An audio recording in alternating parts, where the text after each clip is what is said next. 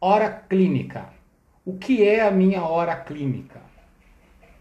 E a hora clínica, da maneira como eu entendo e da maneira como a gente tenta implementar, né, ela é composta de todos os custos fixos. E presta atenção nisso, gente, isso é muito importante, anota para vocês conseguirem fazer essa conta certa.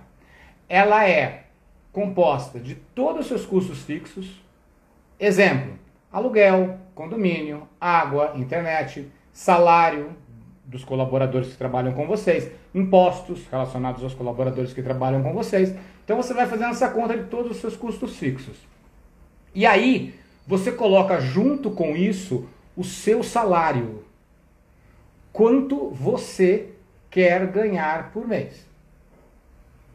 Então o seu salário enquanto profissional tem que estar na hora clínica, porque você tem que pagar para você mesmo fazer aquele serviço.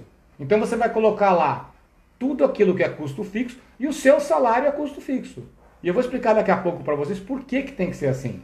Mas você tem que colocar lá, olha, eu quero ganhar por mês aqui nesse consultório 5 mil reais. Mais imposto, mais não sei o que, isto, isto, isso. Façam que nem vocês fazem para a secretária de vocês. E coloca lá. Aí você vai ter um valor. Bum. Fechou os valores de, custo, de custos fixos.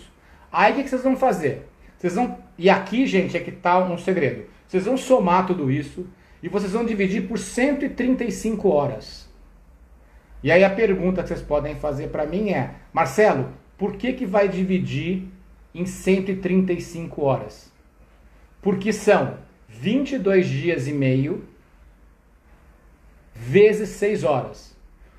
Por que, que são 22 dias e meio? Porque existem meses que tem, que tem 4 semanas e existem meses que tem 5 semanas. Então a gente trabalha com a média, que são 22 dias e meio, que são 4 semanas e meia.